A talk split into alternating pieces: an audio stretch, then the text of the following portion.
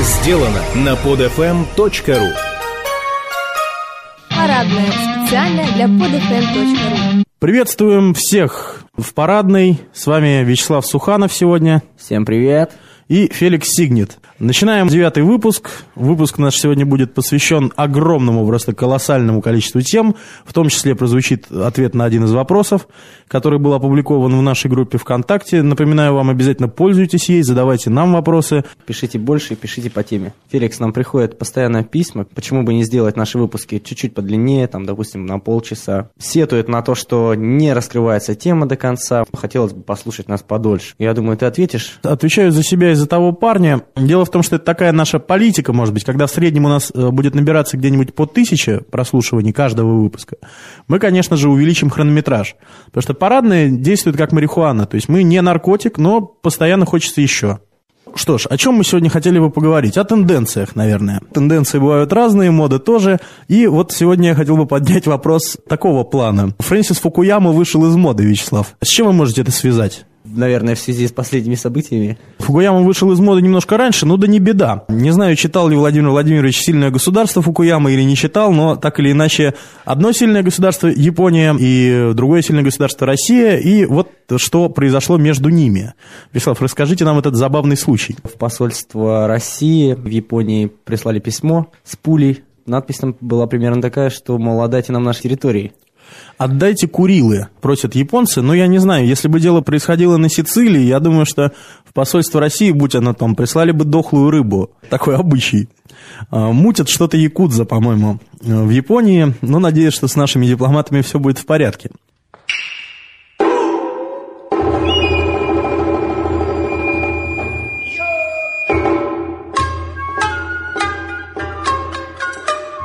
Совсем недавно закончился Всемирный экономический форум 2011, понятное дело, года в Давосе. Расскажи поподробнее нашим слушателям. Ну, ежегодное событие, крупнейшее, крупнейший форум. Приезжают туда, э, в общем, лидеры всех стран практически крупных. Обсуждаются вопросы развития международной экономики и вообще жизни в целом, как мы будем сосуществовать все дальше в экономическом плане. То есть, э, по сути, это такое собрание людей с разных стран мира, которые что-то решают, да, на Земле, и они рулят всем процессом глобально. Ну, ну, грубо говоря, это как парадная, да, только на международном уровне, на самом высоком. Была там, разумеется, и наша делегация в этом году. Дмитрий Анатольевич Медведев выступил с докладом. Э, Ну, разумеется, присутствовал там и Кудрин, и Анатолий Борисович Чубайс. Тот самый, он у нас один. Присутствовал он там и раньше. На самом деле, это не первый, конечно же, его визит в Давос. У него много друзей там. Любит он Хотя сомневаюсь, что любит, конечно, но вспоминает 96 год, когда там же а, оказался он, и там же присутствовал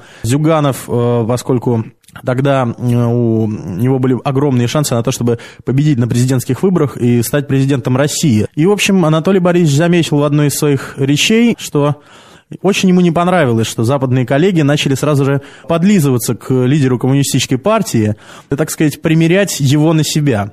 Ну что ж, прошло время, все мы помним, что совершил Анатолий Борисович. Немногие не пострадали от этого, но, тем не менее, сейчас он продолжает ездить в Давос, продолжает давать там интервью. Говорил он и о приватизации в этот раз. Признался совершенно честно, что первая волна приватизации была необходима только для того, чтобы не допустить отката к прошлому. То есть, э, чисто для того, чтобы трансформационный процесс, да, который начался после распада Советского Союза, продолжился, и Россия не скатилась обратно в коммунизм. Он в этом признался, это факт, посмотрите на YouTube ролик, он есть, там 15-минутное интервью. Так все из нас, даже вот ровесники наши, они могут это ощутить на своих семьях. Он сам признавался в этом, что, в общем, большой кровью обошлась вот эта его затея. Так или иначе, вот в чем вопрос. Почему человек, который ограбил практически каждого из нас, сейчас возглавляет Роснано, то есть нанотехнологии, собственно, на которые всем нам при- приказано молиться и, в общем, работать над ними, занимается Анатолий Борисович Чубайс сейчас тем, чем наша страна собирается заниматься в дальнейшем. Если выйду я во двор, самому мне до сих пор вслед кричат ехидные старушки.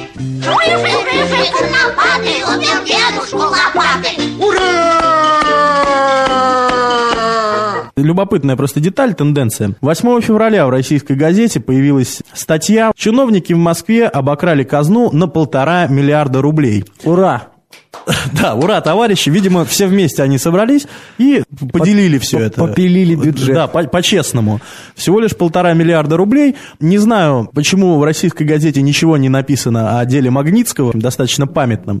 5,4 миллиарда рублей пропало тогда, и сделали это... Да, и надо назвать, наверное, их фамилии. Ну да, Артем Кузнецов и Павел Карпов, подполковник и майор МВД. А подполковник Карпов? Нет, подполковник Кузнецов. Жаль, а так бы был похож на этого из сериала «Глухарь». Ну, я не знаю, честно говоря, не смотрел сериал. Несчастный Магнитский, когда он, собственно говоря, начал э, расследовать это дело, был заключен в СИЗО, и там в течение года, в общем, пребывая в нечеловеческих условиях, скончался. Анатолий Борисович Чубайс, кстати говоря, э, упомянул, что западные коллеги очень недовольны этим делом.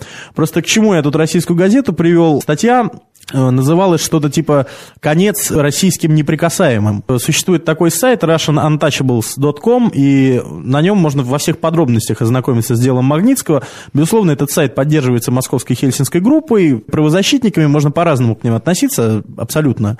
Факт остается фактом, мы просто имеем это в виду. Да, потому что на самом деле повсеместно, когда формируется бюджет на государственном уровне, какие-то программы спускаются ниже, и чем ниже они спускаются, тем меньше доходит денег до реализации. Ну, да, на самом деле тут уже и бабушка, и не только бабушка, наверное, и дедушка, и все остальные родственники сказали, что происходит безобразие повсеместно. Мы тут, понимаешь, боремся с коррупцией, но, однако, вот о деле Магнитского почему-то помалкиваем, что не может не печалить. Продолжая наш выпуск, я хотел бы напомнить, что парадный – это такой ребенок 600 секунд и музыкального ринга, внебрачный причем. И, наверное, перейдем к вопросу, который задает нам один из слушателей. Сегодня вопрос нам задает Никита Палев, молодой человек, который обучается в Санкт-Петербургской государственной химико-фармацевтической академии. То есть человек знает химию, фармацевтику, телефона не оставил. Так вот вопрос. Недавно представитель Русской Православной Церкви заявил о необходимости ввести униформу для всех граждан нашего светского государства. И вот какой вопрос. Как вы думаете, такая форма не вызвала бы массовые протесты среди геев и прочих прикинутых, а также волну маршей несогласных и прочей суеты? Ну, относительно суеты, суета, разумеется, сразу же появилась в этих ваших интернетах и так далее. Действительно, протеерей Чаплин, глава синодального отдела по взаимоотношению церкви и общества, Я вот просто искренне не понимаю, чего им там не имется в этой церкви. Да нет, Слав, на самом деле, видишь, тут проблема-то дутая, потому что, э, конечно же, не о той униформе, да, о которой сразу же все подумали, э, шла речь. Да, Типа безусловно. всех вариаций на- на- Э, нарядить. Да, безусловно, никаких э, ряс, никаких вариаций, да, из э, Оруэлла, Олдоса Хаксли или Замятина. Протеерей Чаплин считает, что не хватает скромности вообще многим нашим согражданам в одежде, в общественных местах. Ну, я не ханжа, но, честно говоря, мне, предположим, не очень нравится, когда люди в шлепанцах ходят по Невскому. Ну, серьезно. Нет, ну, эти нюансы-то, конечно, они- Ну да, а вот там именно это имелось в виду. Конечно, там э, определенный такой поклеп возводился на мини-юбке. Ну, я, честно говоря, не священник, поэтому я к мини-юбкам отношусь положительно. Единственное, что сам их не ношу. Почему? Просто се- семей- семейные трусы будут торчать, не, очень удобно будет.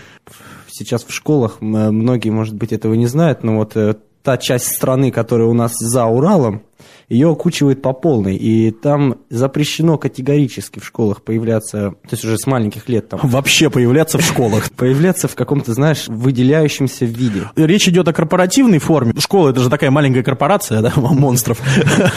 Но нет, я не вижу в этом на самом деле ничего плохого. Конечно, до определенного возраста детям форма даже нравится, я знаю. Но потом начинается переходный возраст, каждый хочет выделиться, да, преподнести себя, преподать. Ну, это, это чисто возрастное. И неизбежно начинаются бунты. И не только в семье, но и в школе. Там кто-то может прийти в джинсах, там еще что-то. Его могут не допустить до уроков, он скажет, а мне пофигу, и пойдет куда-нибудь погулять. У нас вот все вопросы сводятся к тому, чтобы как-то заменить что-то на что-то в плане названия или формы. У нас любят просто страна, нет, чтобы людей занять чем-то, чтобы нормально одевались. Развейте культурологическую составляющую общества, в конце концов. И люди сами поймут, что как бы в шлепках ходить это не очень круто. В мини-юбке, ну, а зачем, если есть крутые вечерние платья? Ну, Ну, бы- тоже, тоже верно, согласен. Или коктейльные. Я просто э, к твоим словам о том, что людей нужно чем-нибудь занять, и если, допустим, привлекать к этому церковь, я бы предложил такой немножко, конечно, католический вариант покаянной процессии. Я думаю, что никто из граждан Российской Федерации не будет возражать, если правительство в полном составе во главе с э, президентом и премьер-министром, одев э, вериги и взяв плетки, пройдутся от, предположим, от Кремля до храма Христа Спасителя, бичуя себя и друг друга. При этом они могут стенать и просить прощения. Я думаю, что все будут довольны. Или, предположим, я предлагаю другой вариант. Такую готическую вечеринку в стиле клуба лондонского Batcave, э, где-нибудь рядом с недавно открывшимся памятником Борису Николаевичу Ельцину в Екатеринбурге. Тоже правительство в полном составе, премьер-министр, президент, черная кожа, Коктейли. белила на лицах, немножко подведенные глаза, саундтрек что-нибудь из Баухаус, я думаю. Ну вот примерно так. the black box. Dead. И это тоже было бы очень интересно посмотреть. Да, с нашей любовью к рейтингам всевозможным, я думаю, наши политики должны, ну, как-то шоу, элемент шоу добавить, потому что все видели этот э, видос с Медведевым, где его спрашивают, что самое важное в жизни? Любовь. Ну, и там еще Ну, музыка ну да, да, да. Видите, Дмитрий Анатольевич Медведев за любовь, Владимир Владимирович Путин поет. Ну, Жириновский это тоже известный скоморох. Зюганову мы предлагали в прошлой передаче что-нибудь выкинуть эдакое. Ну, ну, может быть, он поучаствует в тусовке с Баухаус, я не знаю. Можно, можно в принципе, ее рядом с Мавзолеем провести. I'm dead, I'm dead, I'm dead. Музыка уже подступает э, к вашим ушам, как вы заметили, и поэтому я думаю, что мы перейдем сейчас к музыкальной составляющей, неотъемлемой составляющей наших выпусков. Вячеслав, пожалуйста, расскажите. А, Мы рады представить э, вам в нашем проекте песню замечательной молодой группы из Санкт-Петербурга Clubbing Muslims с песней All Secrets. Мы выдаем вам все секреты, и, собственно говоря, группа Clubbing Muslims выдает вам все секреты. Ну что ж, послушаем клубящихся мусульман, ребят. Клубимся. До встречи. Пока, друзья.